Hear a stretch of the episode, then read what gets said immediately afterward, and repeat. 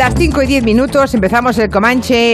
Eh, no sé si se acuerdan de aquel chiste de Eugenio de mucho ruso en Rusia. Bueno, pues aquí pasa lo mismo. Mucho comanchero en el Comanche hoy. Tenemos un Comanche a rebosar de comancheros. Eso sin ninguno vacunado. Vamos, que yo sepa, ¿eh? Yo no sé. Eh, Máximo Pradera, buenas tardes. Tengo cargo, así que no me he podido vacunar. Sabes que No te has podido. Ya. Claro. Pero no te han ente- dan dos galones, te vacunas. Pero no te han enternecido las razones de los vacunados fuera de protocolo. Yo es que desde, desde el capitán del Costa Concordia, lo de me caí en una lancha, no había leído razones más bonitas que las suyas. A mí me ha gustado todo el, el impersonal que maneja, ¿no? Se me dijo, se nos ordenó que... Ya. para diluir la responsabilidad en otros. En el Padre Eterno, probablemente. Saludo también a Miki Otero. Buenas tardes, Miki. Buenas tardes. Yo, vamos, eh, me han resultado muy convincentes las razones y de hecho yo estoy por presentarme a presidente de la escalera o, Algo, o, del, o del AMPA del colegio de mis hijos o tal para, para poder vacunarme cuanto antes porque son muy convincentes. son muy- Nuria Torreblanca, buenas tardes. Buenas, muy buenas. Hay que darle la segunda dosis, Por ¿eh? supuesto, pero hay que darle... Lo ha contado el virólogo. Pero hay que hacer una mezcla. Yo le daría la segunda que sea de Sputnik, la rusa. Y así tenemos un híbrido. a No, ver pero qué no sale. vale. Hemos hablado con un virólogo que Sí. ha contado muy bien que sí o sí hay que Sí. ponerles a todas esas personas la segunda dosis. Eso está clarísimo. Bueno, Joana Bonet, ¿cómo estás? Buenas tardes. Buenas tardes, con ganas de compartir y salir de esta cadena de calamidades. Ay, que calla, calla, calla, que estamos bueno. instalados. Bueno, pues tú estás en Madrid, estás en Madrid, ¿no? Ahora mismo. Estoy en Madrid, entró el virus en casa a través de mi hija. eh, Ah, yo no lo lo sigo sabía, esperando. Joana. Sí, sí, bueno, pero no fue muy grave. Eh, yo tengo esa sensación de, de- de- de esperando el virus, ¿sabes? Y Ah, pero no te contagió a ti. Aún, no, no, no me Ah. se aisló. y Pero no estás con paranoia, claro. pero, Bueno, está pero claro. bueno, es que ya creo que es raro que no lo tenga y que no lo hayamos tenido y, y por otro lado la nieve. No me cuesta nada acercártelo. ¿eh? No, por favor. La nieve, las heladas. Eh, eh, esta semana una excavadora acaba de, de demoler el edificio de enfrente. Cada día más bonito, cada día más. Ya, no, me diga que, no me digas que vives justo enfrente del edificio. Enfrente, enfrente, Julia. Hemos Hola. hecho pruebas esta mañana con Quintanilla y al final, eh, pues eh, ahora, ahora ha parado. Ahora ha parado la excavadora. Ahora ha parado. eh, sí, sí, yo creo que te han, te han intuido y, y pues aquí bailando los vigis para, para mantenerla, eh, bueno, pues un estado mental más o menos estable. Bueno, Seguro que sí, seguro que sí. Bueno, pues Antón Reixa, hoy en lugar de, no lo hemos despachado a las 5 de la tarde, le hemos dicho, Reixa, quédate un momentito, ¿eh? Que vamos a hablar de los resentidos. A que no estoy sabía... enfadado que est- estoy en cuarentena, Julia. ¿Por qué? Esto, fíjate si me hacen gracia a mí, pues porque he tenido contacto con un positivo. Ah, vaya. Y la gracia que me hacen a mí estos de las que se cuelan en las vacunas. Ya, ya, ya, ya. O sea, estás en cuarentena, vaya por Dios. Pero se está muy bien en cuarentena. Sí, ¿cuántos días llevas esperando? Una semanita. Es terrible, ¿eh? Cuando uno está Te esperando... Sí, te quedan tres, eso es. Mm. Cuando uno está esperando a ver si un contacto positivo te ha pasado o no, pero lo, lo que es responsable es avisar siempre, por favor. O sea, que tenga un, el, que, el que tenga un positivo, que piense seriamente con quién ha estado y que avise a todo el mundo. Claro. Eso es el ejercicio de responsabilidad. Creo que todos tenemos que hacer, llegado el caso. Bueno, pero no estamos aquí para hablar de virus, sino para hablar de los resentidos, porque resulta que el señor Antón Reixa, después de 28 años, publica un disco que se llama Organización Nautilus y que tiene guiños a las referencias que encontramos a Galicia de Julio Verne.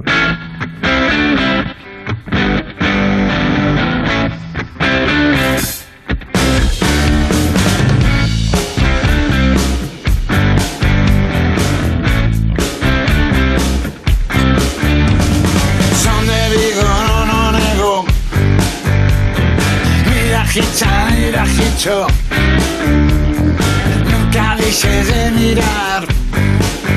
Que mirar también se hichar. Grande tesoro,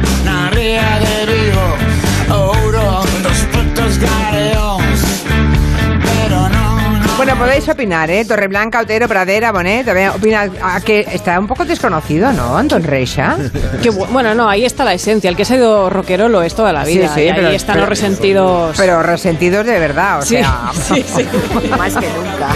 Tanto esperar para qué. Sí, sí, sí. Bueno, le has dado mucha vuelta a esto antes, ¿eh?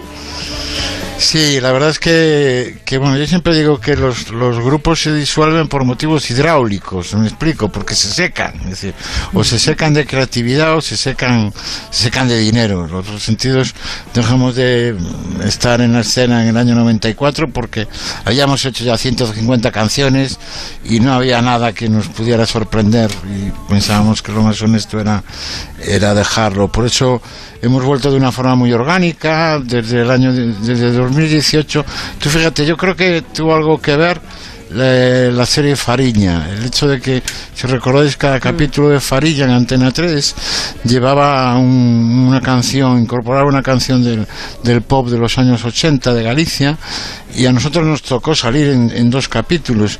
Y eso provocó que se acordaran de nosotros nos llamaran de, de algún sitio para tocar. Eso me obligó Anda, a mí improvisar una a improvisar una banda sí.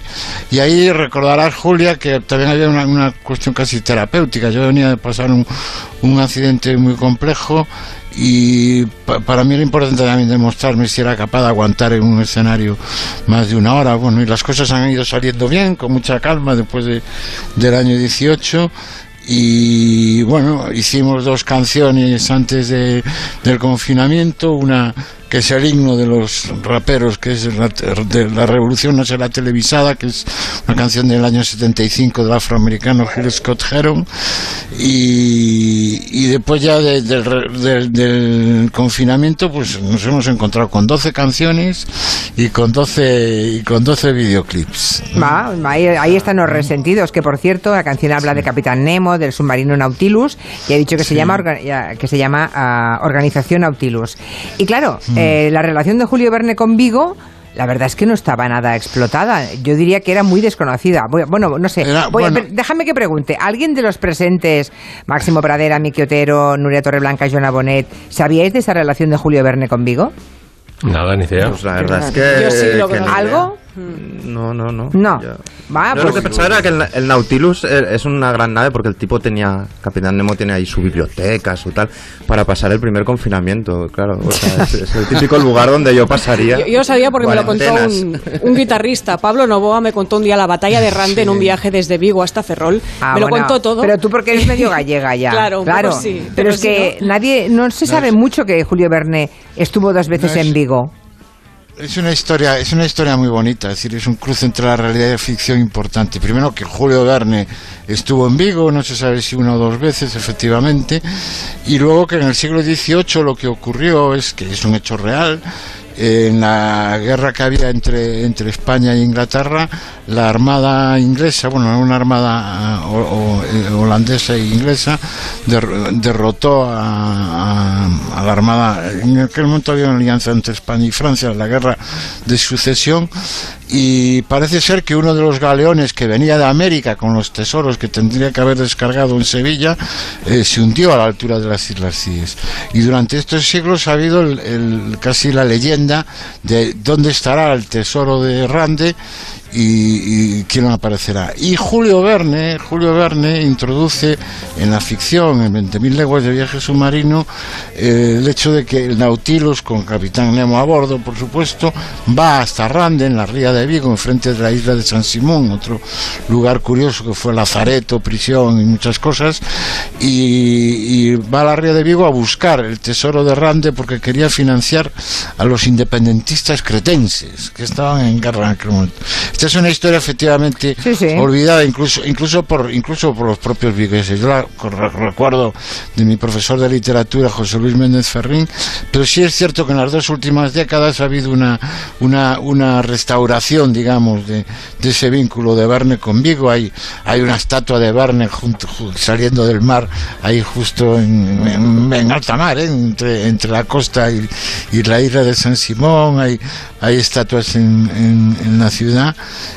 y yo quiero quiero pensar que eso ese tesoro oculto es una un símbolo una metáfora del talento oculto con el que nos encontramos ahora nosotros fuimos el primer grupo eh, de, de profesional de Galicia en hacer rock en gallego y ahora afortunadamente hay muchísimos montón, grupos hay muchos grupos. muchísimos grupos utilizando el gallego y, y hay mucha y mejor música que la que nosotros mismos hacíamos. Pues ya saben lo de esa- organización Nautilus, de, de dónde Ah, de ahí viene. viene. ¿eh? De ahí Una- viene. una larga historia De ahí viene. Bueno, pues a partir de Julio Verne y la relación con Vigo, aquí Nuria Torreblanca ha investigado otros casos de personajes ilustres también vinculados a Galicia. Sí, empezaremos con el actor, la gran estrella de Hollywood, Martin Sheen, que nació en Ohio, Sí. en Estados Unidos. Pero Martin Sheen en realidad se llama Ramón Estevez, hijo de gallego y orgullosísimo de sus orígenes, tanto es así que rodó una película, The Way, sobre el Camino de Santiago, dirigida por su hijo Emilio Estevez. En el Chacobeo 2010 de Galicia, ahí se rodó un vídeo donde nos invitaba a visitar la tierra de sus antepasados y hacer el camino. Hola, me llamo Ramon Esteves, aka Martin Sheen, here in Santiago de Compostela. Ah. And I'm proud to invite you to visit the land of my ancestors here in Qué mono, Martin Spain. Sheen. It's a magical place of dreams and adventures, rich in history and ancient tales, a land of warm people and breathtaking beauty. So come, join me in the discovery of Galicia. Gracias y buen camino. ¿Ves? Gracias y buen camino. Buen camino, Martin Sheen. sí, Está sí. bien. Bueno, tenemos otro caso, este es muy grande, es una historia preciosa, la de George A. Romero. Escuchemos la música de una película que no sé si habéis visto, daba mucho miedo. La noche de los muertos vivientes. Sí. Por supuesto Bueno, que la hemos visto. es el, eh, por supuesto, el inventor de los zombies, casi podríamos decir, ¿no? La familia de George A. Romero tenía origen gallego, eran de Neda, La Coruña, y esa familia emigró a La Habana, Cuba, y allí la familia Romero consiguió tener una de las mayores fortunas de la ciudad hasta la irrupción de Fidel Castro. Entonces tuvieron que irse de la isla. Como Co- tantos, ¿eh? Claro, pero pensaron, ¿cómo vamos a salvar parte del patrimonio para no empezar de cero en cualquier parte, en este caso Nueva York? Pues bueno, enviaron parte de la fortuna en fajos escondidos en cajas de papaya y así salvaron parte del patrimonio que llegó a Nueva York. Allí nació Jorge Alejandro Romero, que más adelante cambió su nombre por George A. Romero, director de cine, inventor de los zombies, y allí cuando estaba empezando a, levantar su película, La Noche de los Muertos Vivientes, necesitaba financiación y no sabía a quién recurrir para poder rodar y recordó, porque le tenía gran cariño a su familia, a sus tías gallegas de La Coruña, la tía Pura y la tía Nena, muy grandes, en, No me digas que le dejaron pasta. Por supuesto. Ellas adoraban a su sobrino George y cuando viajaban a Nueva York además les contaban, le contaban leyendas de Galicia y él estaba fascinado con todas esas historias. Así supimos que el origen de los zombies sí que viene en parte de, toda, de todo el vudú, del vudú, quiero decir, pero también de la Santa Compaña porque todas esas historias se plasmaron en la película, ¿no? Y él siempre reconoció esa influencia y el agradecimiento eterno de sus tías. Espera, que seguimos con gallegos ahí, ilustres. Sí. Hombre, la gran Rosaura. Hombre. Ustedes se acuerdan, ¿no? De la historia de la señora que les- le hacía las empanadas a John Lennon, ¿no? Ahí están. Bueno, John y Yoko vivían en el edificio Dakota, el de, el de la semilla del diablo, y tenían esta asistenta a la que le tenían un cariño enorme, era de la familia, Rosaura. Hace más o menos 15, 14 años, por ahí publicó un libro en casa de John Lennon y ahí contaba anécdotas todas preciosas sobre la familia y eso le hacía, le hacía empanada a John Lennon y él decía, esto es un poco fuerte. Hombre, Rosaura, esto es un poco- si hacía bien, si hacía bien la empanada Rosaura, Madre yo mía. entiendo que a, John estaba- a John Lennon, sí. Yoko no sé cómo, yo, yo creo que Yoko ya huía directamente de la empanada porque no creo que se hacer es atreviera. Una confesión. Yo, yo vi los calzoncillos de John Lennon que se trajo esta señora. ¿Qué me dice? Y yo la gorra. Los bien, los marcados. Sí, sí. ¿Mm? Ah, sí, se trajo marcados. unos calzoncillos. Yo me probé una Sí, gorra, ya- Rosaura me dejó una gorra de John Lennon. Sí, sí, sí, de José, de. Manuel Lorenzo, que, que él creo que tiene un proyecto aún de, de poder llevar a cabo esta historia en el cine. Y, y Lennon decía que, que los últimos días hacía pan en su casa, que, que- que precisamente Rosaura le había enseñado a Hacer- pan. bueno, claro, es que- Yo lo que creo es que Galicia está llena de historias Sí, sí. eh, Claro. secretas, increíbles, intensas. Mm, El otro día vi la película La Isla de las Mentiras con Nerea Barros, que es eh, bueno, toda la historia de la isla de Sálvora. Sí. Mm, bueno, eh, hoy acabo de entrevistar a una pareja de Due que desde Riancho ah, venden a, a Japón, a un Motesando, la, la calle de, de la alta moda moda y están en las tiendas más importantes del mundo y lo hacen todo en Riancho. ¿Y qué hacen? ¿Ropa? Sí, sí, de Due, una colección. De bueno, Due, vale, pero vale. increíble. Eh, venden en las tiendas de, de Comme de Garçons, en Ginza. Ay, no, no la conocía, voy a buscarlo, voy a buscarlo, por favor, Sí, claro. sí, sí. Bueno, es y- una, una historia preciosa. Voy con una última conexión. Última cosita, esta, sí. esta sí que os va a sorprender. ¿A que no sabíais esa conexión gallega que tenemos entre Galicia y Clint Eastwood? No. Son o sarxento da artillería Highway. Bebín máis cervexa, mexei máis sangue, fodín máis fulanas e repartín. máis hostias que a todos vos xuntos. Sí, sí, aprendió galego. La famosa frase. A Clint Eastwood en el sargento, sargento do ferro. Antón Cancelas era el actor de doblaje de Clint Eastwood, que ya murió, pero ahí está Clint. Ahí está Clint. Hmm. A Antón Reixa, eh, enhorabuena por el disco. Te vamos a despedir porque es que seis conexiones al mismo tiempo. eh, No quiero acabar con la salud de Joan Quintanilla, definitivamente. Bueno, Un pico, hasta Antón. siempre. Hablamos. hasta Chao. siempre. Enhorabuena, Antón. La muerte de Phil Spector ha inspirado a Máximo Pradera, pero no crean que se le ha ocurrido pensar en cosas bonitas. No, no, no. Ha pensado, yo me marco una playlist de músicos que han pasado por el trullo, así tal cual, por la cárcel, por mala gente. Sí, bueno, Phil Spector efectivamente se ha tirado años, ahora hablará Miki largo y tendido de él, eh, pero no es el único. El, el campeón olímpico de los músicos eh, que han pasado por Chirona es un músico negro, mm, muy viejuno, muy viejuno, tan viejuno que nació en una plantación, queridos comancheros, fijaos si hace tiempo de eso. Led Belly. Y bueno, era un tipo muy bronco, muy talentoso, porque era multi-instrumentista y eh, compositor. Varias de sus canciones eh, han pasado a la historia, las ha tocado desde Eric Clapton a los Beatles y tal. Pero bueno, se metía en líos continuamente, líos de mujeres, sobre todo su juventud. Y mm, decía Nuria que ha pasado más tiempo en, en Chirona que fuera, ¿no? Sí, y sí, una de las muchas canciones que, que nos ha legado está dedicada a Hitler, desde el año 42, se llama Mr. Hitler, y se acompaña él con una percusión sobre las piernas. Hitler started out in 1932. Hitler started out in 1932. When he started out, he took the home from the Jews. Va contando toda la historia, He took the home for the Jews y tal, luego hay el...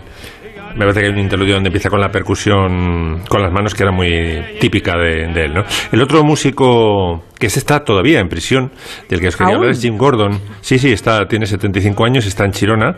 Es Jim Gordon, el creador, ¿os acordáis de Leila, la coda maravillosa de piano que tiene esa canción? Ante, eh, que es una- un pasaje precioso. Bueno, pues la a pesar de ser batería, la compuso Jim Gordon eh, cuando estaba con Derek and the Dominos, con Clapton y otros eh, muy talentosos músicos. La verdad es que era un músico increíblemente ¿Y qué ha hecho este hombre? ¿Qué Genial. Pues eh, ten- tuvo un brote esquizofrénico, cogió un martillo y a su madre de ochenta y pico años em- la empezó a dar Dios. martillazos y luego la acuchilló. Y, y, bueno, luego en el juicio dijo que había habido voces y tal. El, pues ido de la olla. Entonces, ha estado pendiente de la libertad condicional, pero claro, cuando lo sacan, le pregunta al juez, bueno, le, le empieza a hacer preguntas, dice, no, es que mi madre vive todavía, ya, para adentro otra vez, ¿no? Y no lo van a sacar, yo creo que morirá. morirá Ya, en la pero entonces no estará, estará en una... un En un, psiquiátrico. claro, en un psiquiátrico, eso me estaba yo preguntando, ¿no? Será Está en, una, es- está en una institución rara, porque en California, cuando lo enchironaron, había una ley por la que era muy difícil acabar en un. O sea, tener tratamiento de enfermo.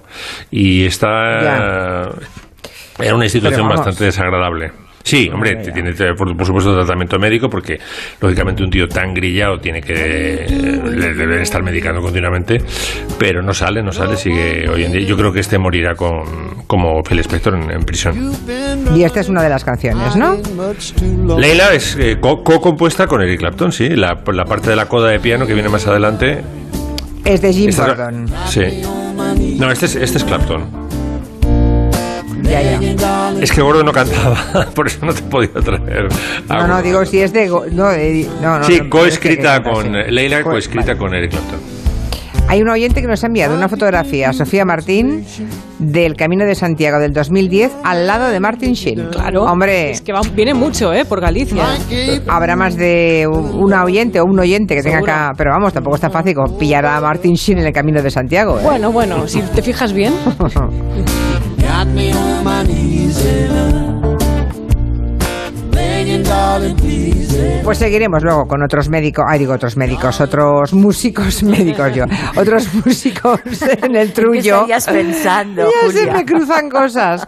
Pero Joana Bonet nos va a hablar un poco de la estética, de la ética y la estética de Estados Unidos, fijándose mucho en la investidura de Joe Biden, ¿no? Que por cierto, no hay más que abrir los medios de comunicación, las revistas y demás, y ha habido todo lujo de detalles sobre qué llevaban de ropa, tanto ellos como ellas, los entrantes, los salientes.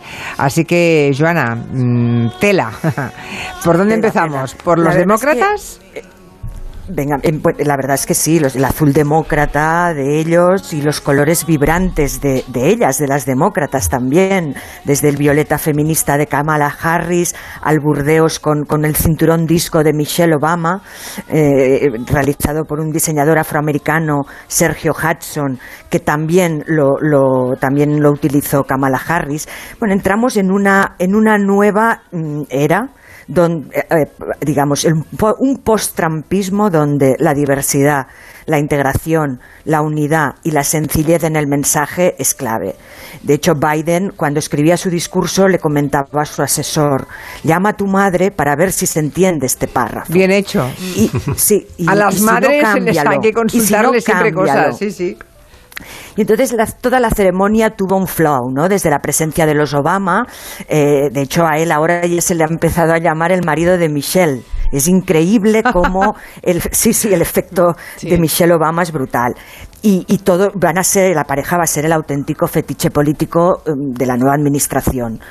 Eh, vimos el dedo reafirmador de Jennifer López, mm, ahí con, con, esa, eh, con ese canto, ese mensaje de unidad en castellano, el idioma que Trump no podía soportar, cuando dijo una nación bajo Dios, indivisible y con libertad y justicia para todos, y con ese aire, digamos, entre pues, Latin King y Trap, eh, pero vestida con un look total de Chanel. Yo creo que ni ella ni, ni mm, Lady Gaga que bueno, pues eh, es fiel a sí misma, iba con una tarta de Dior en rojo y con una paloma que casi que nos causaba cierto, cierto temor, ¿no? Porque era verdaderamente desproporcionada. Las dos no cantaron demasiado bien, pero, pero su elección, al igual que todos los participantes de- a la ceremonia, mm, pidió eso, integración, diversidad. Estaba una joven poeta, eh, yo creo que la mejor eh, vestida de todas, Amanda Gorman, eh, que tuve la, la- la- la- la ocasión de conocer en, en Milán. Y, y Ay, sí, cuentas, es verdad, cuenta Es la historia, de, la de poeta, sí. porque además la tuviste paseando por, te fue a ver a Madrid, ¿no? Y la tuviste Vino, paseando por Madrid. vino a la redacción y era un- la conocí en una exposición de Prada y era una mujer que, que llamaba la atención con un movimiento, una fragilidad y a la vez una fortaleza, muy joven y, y- y muy simpática. Empezamos a hablar, nos intercambiamos los correos, ella empezaba a colaborar con Prada como poeta y vino a Madrid a aprender castellano, vivía con una familia, eh, cogía el bus en la Avenida de América y escribía poemas en el autobús y, y un año y medio después la veo ahí. Eh, ver- verdaderamente ha sido un, un impacto. No lo sabías, Ana ¿no? Caballé- No, igual no, lo sabía, estaba- te, te- te imagino delante de la tele y de pronto dices, ¡hombre! la chica que pero- tuve yo por aquí paseando por Madrid, ¿no? Escribí enseguida a Leticia García, que ayer escribía esa crónica en, e- en ese moda, que me acompañó entonces. Estuvimos, eh, estábamos en Milán juntas y luego también en Madrid, y, a ella nos pareció formidable. eh, pero es curioso que, de hecho Jill Biden la, la viera en un recital de poesía y, y fue idea suya el hecho de que una mujer joven, y hoy me decía Ana Caballé, ha inventado una nueva manera de recitar poesía, con gestos, saliendo de lo monocorde. Bueno, muy, muy interesante, la verdad es que muy interesante. Bueno. Y, y hay tantas cosas que no me quiero alargar, pero bueno, Biden iba pues de, vestido de, de Ralph Lauren. Mm, Ralph Lauren, pues recordemos que, que se ha dicho de él que lo que supone llevar un traje de Ralph Lauren es una expresión de contención, de sobria fiabilidad, incluso de previsibilidad. Pero ese, es- ese era el mensaje que, que quiso mandar su atuendo. Por de aquí- normalidad, de tranquilidad, de, de- y ella con ese azul que los anglosajones denominan teal, azul cerceta, que es una mezcla de verde y de azul eh, con blanco de fondo. ¿Y por qué? Joana. ¿Por qué ese color? Porque son los preferidos de los norteamericanos. Jill Biden, yo creo que vamos a tener una gran sorpresa con ella. Sí, con como primera dama. que no- sí, que además no, no- no deja de ser maestra, va a seguir dando clases. Vamos a ver si es compatible y desde luego su, su perfil se aleja completamente del de Melania Trump, que si nos da tiempo luego ya te contaré un par de, de- de detalles. De Melania Joana, Trump. acerca falta- de la despedida de, de la pareja. Joana, fa- faltó un demócrata que robó muchos planos y fue un gran protagonista, que fue Bernie Sanders con sus Bueno, guantes bueno, esperaba, esperaba. reciclados, eh, porque eran de un jersey viejo reciclado artesano y se ha De todos los sí. focos, ¿eh? O sea, no... sí. Ahora estábamos viendo los memes con, con el gran Lebotsky, sí, con ese Sí. punto, ese aire un poco sin techo, ¿no? Eh, luego solo hecho una bola en, en, en la silla, muy curioso. Por aquí veo oyentes, tenemos algún oyente que nos escucha desde Estados Unidos que nos dice que la que ha triunfado más am, y la que iba más guapa para él eh, es la doctora Jill Biden, o sea, la mujer, Sí. la mujer de Joe Biden, en ese azul. La, la que Tú le has le llamado tocó azul, sujetar la yo le llamo- Biblia.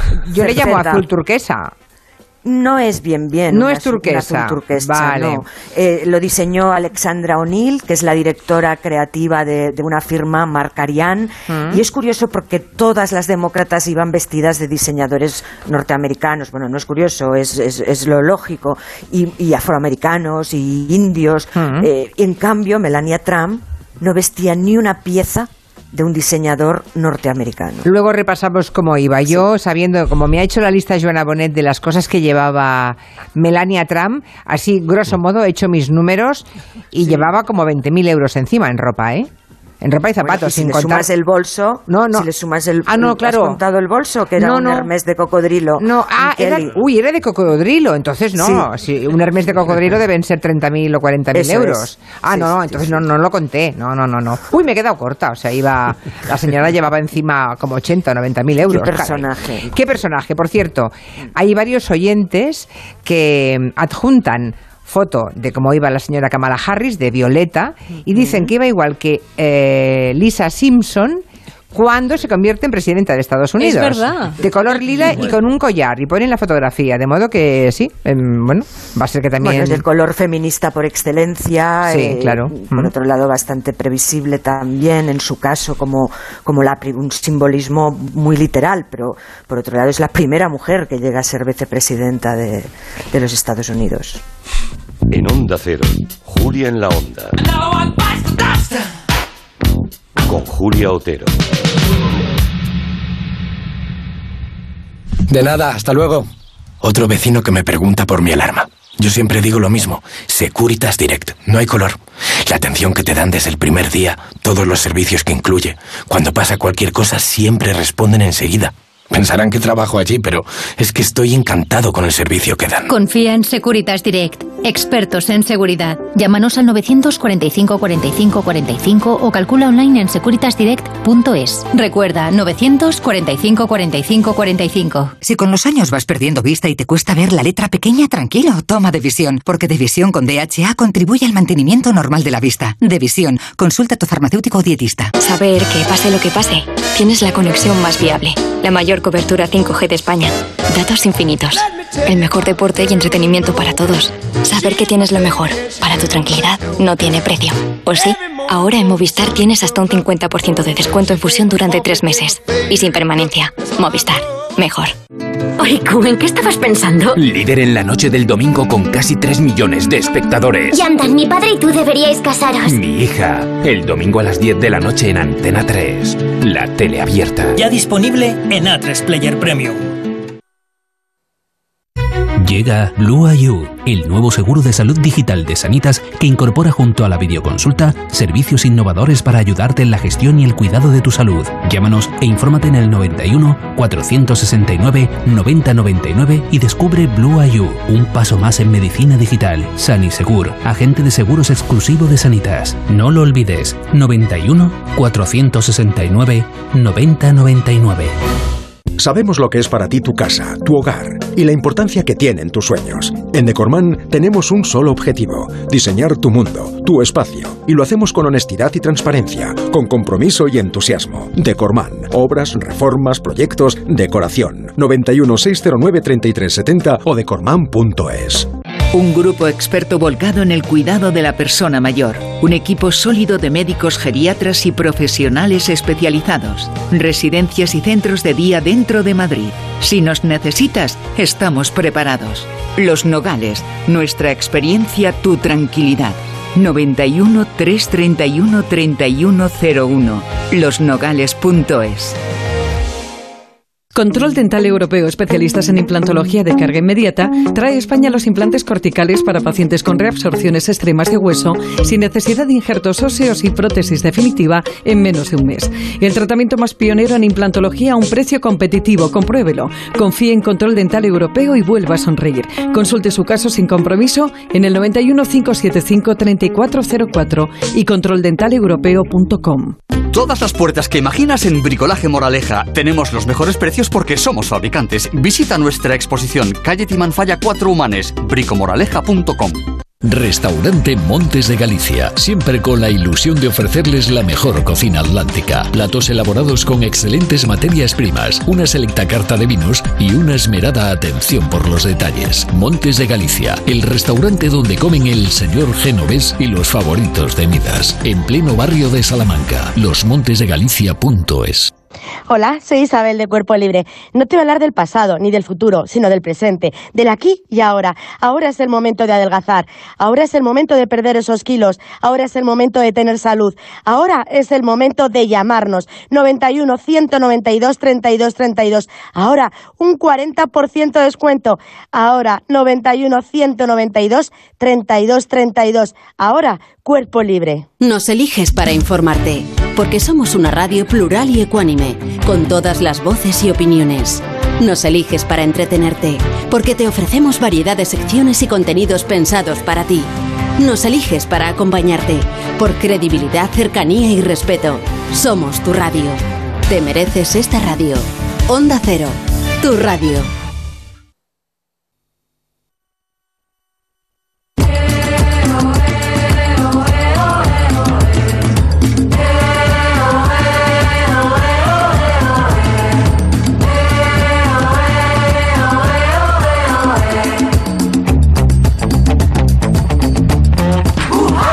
Oyentes que nos escuchan desde USA nos están enviando fragmentos y links de artículos dedicados al vestuario de mm, bueno de hombres y mujeres, eh, los que se iban y los que entraban en la Casa Blanca, muy interesantes. Y me acabo de enterar que el vestido que lució Melania Trump cuando bajó del avión ya en Florida es un Gucci de casi 4.000 dólares.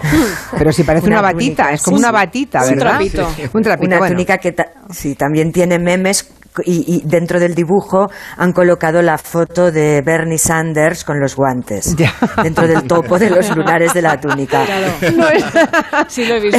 Pues como decoración está bien. Bueno, luego, luego volvemos a cómo vestían los eh, la pareja saliente de, de la Casa Blanca. Porque ahora Miki Otero va a repasar más detalles de, de la grandeza musical de Phil Spector, un enorme, un, un asesino, pero un genio, un genio brillante que ha tenido la historia de la música, ¿no? Cuéntanos, Miki. Sí, es, es grandeza, grandeza musical y bajeza Sí. moral, sentimental, íntima de todo tipo. Porque por un lado él era como el rey Midas del pop, era el Napoleón de los hits. Tom Wolfe dijo de él que era el gran magnate adolescente. Estamos hablando de que colocó 25 canciones en el top 40 en el primer lustro de los años 60. O sea, era, era el equivalente de Dios en la industria musical. Pero por el otro lado, claro, era un tipo eh, absolutamente miserable, que ha fallecido además de una forma miserable en la cárcel eh, por COVID incomunicado. Eh, que era un maltratador, que era un homicida, que era un acomplejado. Podríamos, si Eulalia lo tiene por ahí, podríamos rescatar las 65. fotos de la evolución, la evolución de sus, eso lo explicaría, la evolución de, de su peinado, por ejemplo, el del peluquín, el, el modelo diente de león, que le llamo yo, que es cuando se hizo un afro raro con, con, con el poco pelo que tenía, etcétera, ¿no? Y quería, quería hablaros de cómo desde el principio eso es así, desde su infancia, porque Spector como, como muchísimos grandes escritores, cineastas y músicos yanquis, yo no sé qué sería sin ellos, era descendiente de judíos, ¿no? En su caso era nieto de judío ucraniano, el nombre de la familia era Specter, no Spector, y crecieron malviviendo, digamos, en el Bronx, en Nueva York, y su padre, la infancia ya fue difícil, la de Phil Spector. Su padre se suicidó cuando Phil Spector tenía solo nueve años. Eh, y entonces su madre se mudó a Los Ángeles y más o menos como costurera consiguió criarlos, etcétera. Bien, pues el epitafio en la lápida de la tumba del padre era una frase que era To know him is to love him. Conocerlo es amarlo. Ah. Y diez años después de que se suicidara, Phil, Spector eh, eh, pone en el mercado su primer hit, su primer gran éxito. ¿Cómo se titula? To know him is to love him. Y suena así.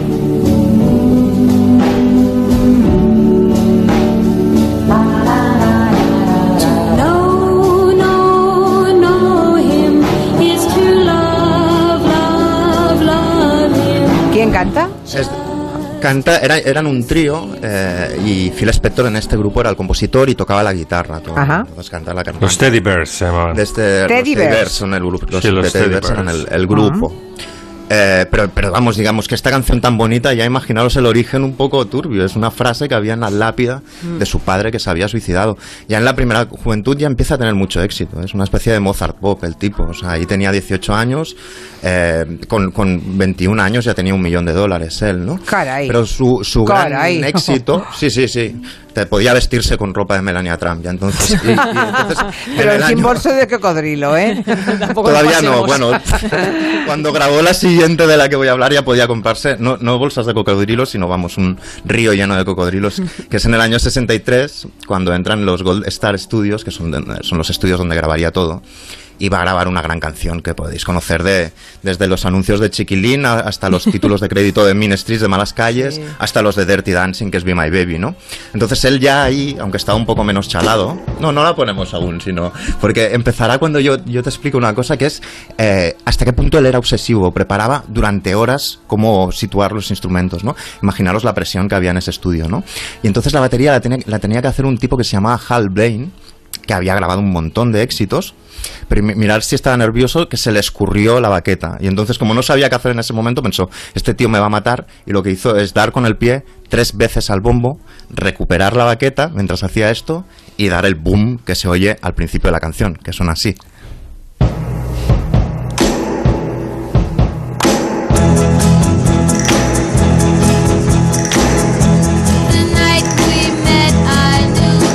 ¿Cuánta pasta pudo ganar por esta canción? Bueno, ha estado ganando con esta canción hasta que se ha muerto. Pues eh, No muchísimo, yo no sé los millones, pero es que es, es una cuestión también de los anuncios donde se Sí, ha sí, empleado. en todas Estados partes, Unidos. sí. En todas partes, y claro, a las Ronettes, como veremos, les dio muy poco, muy poco dinero, porque ahí es donde ya conoce, él conoce a Ronnie Spector. En ese momento Phil Spector tenía 21 años- 24 años, llevaba casado desde los 21, ¿eh? pero conoce a Ronnie Spector, eh, la cantante, y se enamora de ella. Entonces, durante unos años conviven sin separarse de su mujer. Pero lo peor viene cuando se casan definitivamente, que es en el año 1968, unos añitos después, un lustro después. Y cuando se empieza a casar con, cuando se casa con él, eh, empezaremos a ver que la letra de esta canción tan bonita de repente suena amenazante. Cuando dice, te haré feliz baby, espera y verás, por cada beso que me des, yo te daré tres, de repente se convierte en una pesadilla. Porque encierra a Ronnie en su versión, en su mansión de Beverly Hills, que es una mansión enorme, de 23 habitaciones, la encierra, le pone alambre de espino alrededor para que ya no pueda salir, ¡Qué le pone perros guardianes, perros guardianes a la entrada, pone interfonos en cada habitación para poder cerrar por fuera y que no pueda salir. Le prohíbe ponerse zapatos. Le quita los zapatos para que no pueda escapar. Un día, que estaba especialmente celoso, le regala un ataúd con una tapa de cristal y le dice, bueno, tú escápate si quieres. Aquí es donde te van a velar todos tus fans. Eh, le pone una muñeca hinchable en el coche. Las pocas veces que ella sale sola en el coche, le pone una muñeca hinchable en el, en el puesto del copiloto para que la gente no piense que va sola. Pero lo más heavy de todo, lo, lo más bestia, que ella lo explica en una, en una biografía que se titula Be My Baby, cómo sobrevivía el rímel, los zapatos de tacón y la locura. Y ahí explica una escena que es terrorífica. Es un día que hacía mucho sol, le da un paseo en coche y eh, se paran delante de una mansión. Hay una gran fuente y hay dos gemelos rubitos con los ojos azules, preciosos. Y Ronnie Spector le pregunta, ¿qué hacemos aquí? ¿Quién son estos? Y él contesta, Feliz Navidad. Le acaba de regalar, sin preguntarle antes y consultarle, a dos gemelos, a dos seres vivos. Ese es su regalo de Navidad. Lo que Le compró dos niños. sin consultarle. Estos son tus dos hijos, estos dos gemelos son tus dos hijos. Entonces, después de saber lo de este regalo de Navidad, yo escucho sus preciosas canciones de Navidad y suenan diferentes, como esta.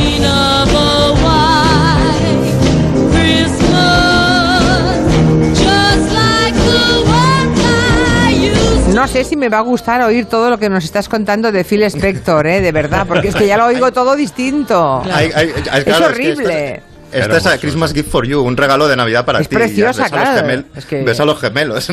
Claro, ves a los gemelos y dices, "Va- valiente, desgraciado, mm, menudo Sí, sí, sí, delincuente, total. repugnante, qué horror ese tío. Es muy, es muy bestia. Y lo que me comentabas antes, Julia, pues sí, finalmente ella descalza, huye de la mansión, pero lo hace renunciando a, a los, a los tres hijos, habiendo cobrado solo 15 mil dólares por toda su carrera con las, con las eh, Ronettes.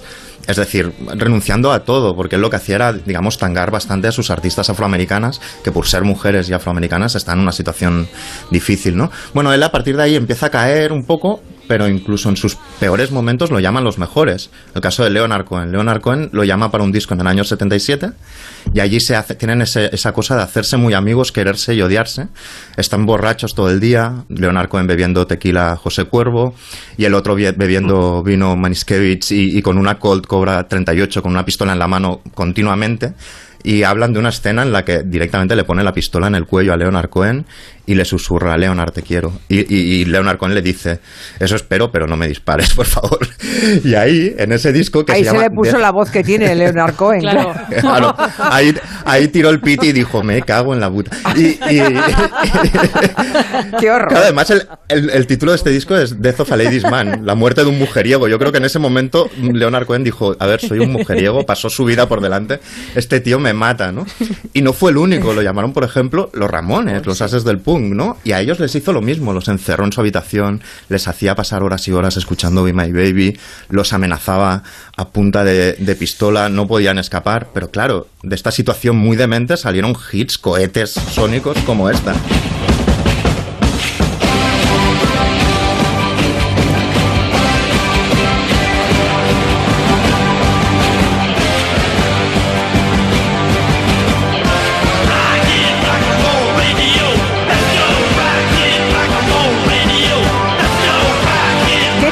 Tremenda la historia personal de Phil Spector. Madre Claro, y mía. falta, y falta la razón por la que está en la cárcel, que a nadie, digamos, a toda esta gente que he ido conociendo, yo creo que no le, no le sorprendió cuando se enteraron de que en el año 2003 él estaba saliendo con una actriz un poco de segunda, venida menos, Lana Clarkson, que en ese momento tenía 40 años, y bueno, un día le, le- le disparó, vamos, eso así. Él salió de la habitación diciendo, creo que le he disparado. Y efectivamente, le había disparado. Pagó en ese momento un millón de dólares para librarse y, y automáticamente empezó a decir que no, que no la había matado él, que era un suicidio, que dijo que ella, que, que Lana Clarkson, había estado besando su pistola. Esto es como meter el dedo en el ojo y decir que, que me ha dado con el ojo en el dedo, básicamente. Pero bueno, luego se O me repitió caí en una lancha, sí, Sí. pero a lo bestia. Exacto, o me caí en una lancha. Eh, pero finalmente acabó, acabó en la cárcel donde ha fallecido. Ahí ya no recibía cartas de grandes estrellas, solo de Charles Manson. Pero yo, yo sigo pensando que en, en la cárcel, en la cárcel seguía, seguía escuchando estas canciones que, que son el contrario exacto de cómo era en la vida real. Be- eh, Baby I Love You de las Ronettes, por ejemplo.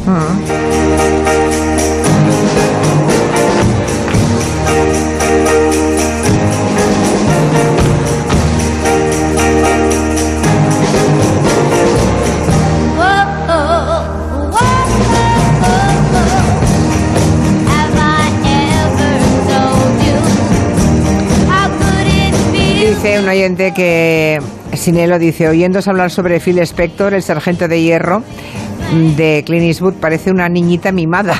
Sí. Terrible. La música le deberá mucho, como dice aquí un oyente, grandísimo músico, pero desde luego como persona, vaya individuo, vaya personaje. Y luego Bueno. están sus, sus colaboraciones con los Beatles, con Josh Harrison y con... Bueno, claro, claro. Todo el mundo, además. Claro, es hay una, hay una Ah, yo carta que sé genial cuál- de...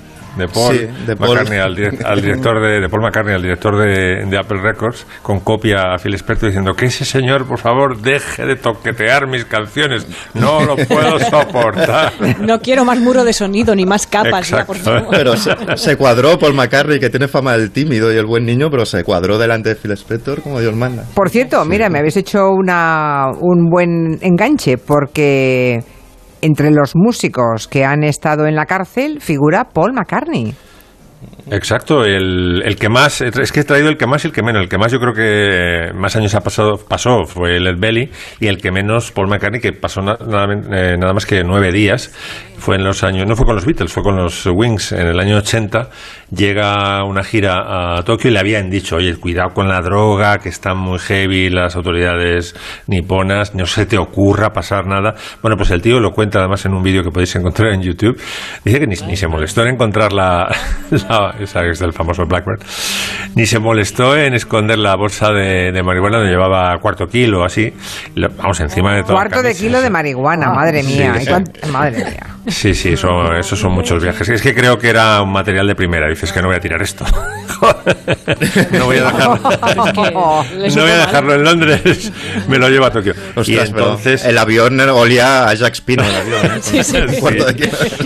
Y entonces Paul McCartney dice que el empresario de, de- vamos, no, no el empresario, el, el agente de aduana quería decir que, mm, claro, como era Paul McCartney, quería no haber visto esa bolsa, ¿sabes? Pero es que era tan obvio que no podía disimular. Entonces, mm, no sabía qué hacer.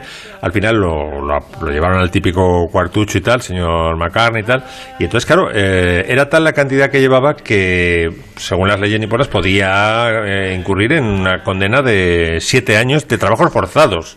O sea, picar piedra o lo que hagan en los trabajos forzados, ¿no? Pero como era un súper famoso, pues lo que hicieron fue deportarlo. Y entonces se jodió la gira de Wings y la explicación que da, o muchos dan una explicación psicológica a esta tontería que hizo Paul McCartney, porque se lo habían advertido por, por activa y por pasiva, y el tío ni se Pero es molestó. esconderlo, ¿no? endiosamiento, eso también es No, creer en la impunidad por ser Paul McCartney, claro. Mm, eh, hay otra teoría que igualmente interesante que es que quería sabotear, cargarse ya Wings, ¿sabes? Porque se y efectivamente al año siguiente se acabó Ah. Wings. Estuvo del 71 al 81, ya no podía más con la banda y tal, y fue su forma inconsciente de sabotear la banda, ¿no? Bueno, una historia bonita. Él, a- él a sí mismo en el vídeo se llama gilipollas por, por esta, No me extraña. por haber metido la bolsa, sí, sí. Oye, Y la Joana última- Bonet, háblame, espera Ah, un perdón, momentito, es perdón. que me Sí, voy sí, mirando sí. el reloj y como aprieta, eh, quiero que Joana Bonet nos cuente un poquito lo de Melania Trump. Bueno, pues Melania, vamos a ver. La historia de Melania es que ella es una modelo, la descubrieron un poco antes de la caída de- del muro en Eslovenia. Mm, entró en una agencia de modelos italiana. eh, enseguida empezó a empatizar con ese tipo de agencias cuyos dueños tienen agencias mobiliarias y eh, grandes propiedades. Y uno de ellos, Paolo Zampoli, muy amigo precisamente de Jeffrey Epstein y de Tom Barrack, sus mosqueteros de la noche, se la presentaron a, a Trump. Trump confesó, me volví loco. Eh, a Melania el otro día la vimos vestida de negro, un aire. e- Ella de joven decía que, que aspiraba a ser primera dama algún día, una mujer muy tradicional como Jackie Kennedy decía. Y de alguna manera emuló, sí, emuló las, las, las gafas de sol oversize, eh, vestida de negro con una chaqueta de Chanel y una falda, un vestido de Dolce Gabbana con una raja y estileto alto. Solo le dio la mano, bueno, enguantada, enguantadísima, a Trump cuando entraron en el césped a punto, bueno, para coger el, el avión privado y dirigirse a Mar a Lago.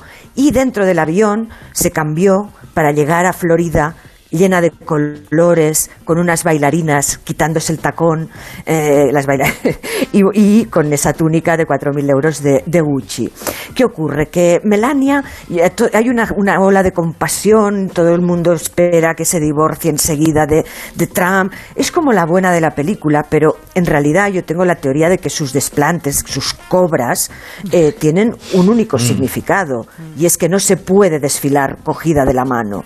Y ella siempre ha aparecido y siempre ha posado como si la estuviera apuntando la cámara de Mario Testino o de Bruce Weber. Ella ha posado durante estos cuatro años. Sí. Mm, Y además ha sido una mujer que su propia biógrafa, Stephanie Winston Wolkoff, que fue amiga suya durante 16 años y colaboradora, ella escribe. Presencié la transformación de Melania de baño de oro a los 24 quilates. Y dice que, bueno, que en verdad no le importa Mm. nada, no tiene valores, le da igual lo que digan de ella, porque no puede hacer nada, pero que también le dan igual los inmigrantes mexicanos. Y este punto que a veces ha tenido de, bueno, de cierta em, suavi- suavizando las formas eh, tan groseras y, y tan fascistas de Trump. O sea que. O sea, que no se be- No, ¿tú crees que no se divorcian de momento, eh? Yo creo ¿Tú que ella ha estado no? dentro, dicen que ha sido una gran colaboradora, diferentes eh, biógrafos, eh, eh, eh, he leído la prensa norteamericana y muchos creen eh, que todo esto ha sido una... ella misma dice, no, no, es que mi vida con Trump no es miserable, se lo decía a la cadena ABC hace dos años, que en, en aquel viaje a África donde su vestuario fue increíble, o sea, el- el- los looks de safari en África, era todo tan, tan Con el obvio, quería em- emular a Catherine Hepburn. Bueno, tiene un punto de desfase muy fuerte. Nos dicen los oyentes que hablemos de Ella Enfo, Enfoff. No nos da tiempo, No. pero es la hijastra de Kamala Harris, el nuevo icono de estilo. La anti-Ivanka Trump. Aparece en Es las una fotos de hipster, Inst- ¿no? Total. Sí. Vestida de Miu Miu, en las fotos de Instagram aparece muchas veces pues sin depilar las axilas, eh, extravagante, activista. En fin, la, la antibanca. Está claro. Bueno, qué pena, se acabó el Comanche. Teníamos un aquí tela para seguir cortando una hora más como mínimo, pero se me ha hecho muy rapidito y muy interesante. Porque te ha gustado. Y muy divertido, sí, va a ser eso, que cuando te lo pasas bien se acaba muy prontito. El tiempo vuela. Adiós a todos, queridos. Feliz fin de semana. Venga, hasta el viernes. Chao, chao. Gracias. Adiós. Noticias, son las seis. ああ!